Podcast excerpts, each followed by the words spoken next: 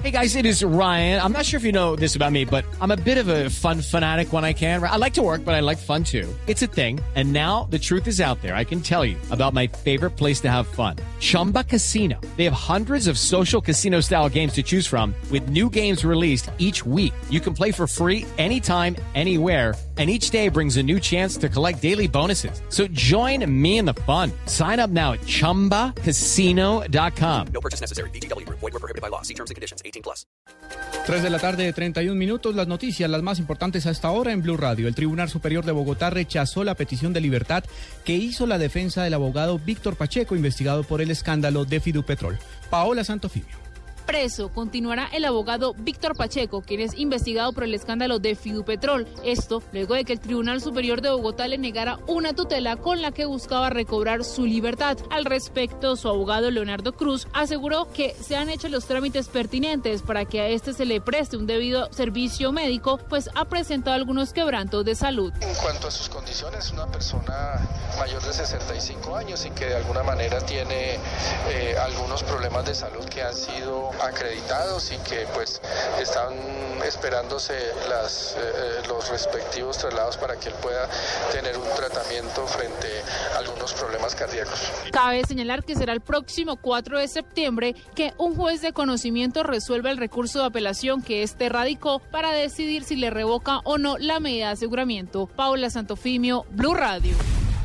La heroína se está tomando a Cali. Los adictos a la mortal droga están en aumento mientras el precio en las calles del narcótico disminuye. En la capital del Valle del Cauca, Carolina Tascón.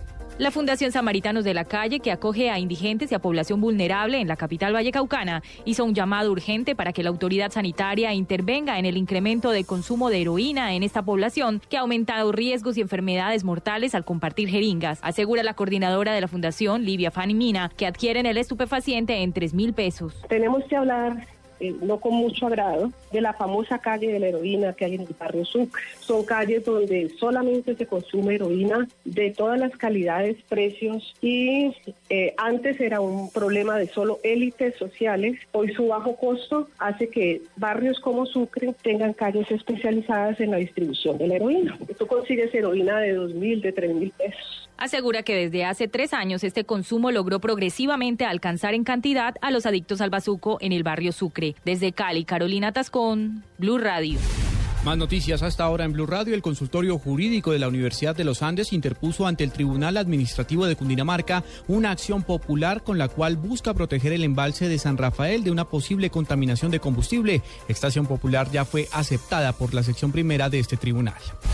La alcaldía de Cúcuta investiga a varias familias en una supuesta condición de vulnerabilidad y extrema pobreza que habrían recibido hasta dos casas gratis como parte del el programa del gobierno nacional a través del programa de 100.000 viviendas gratuitas.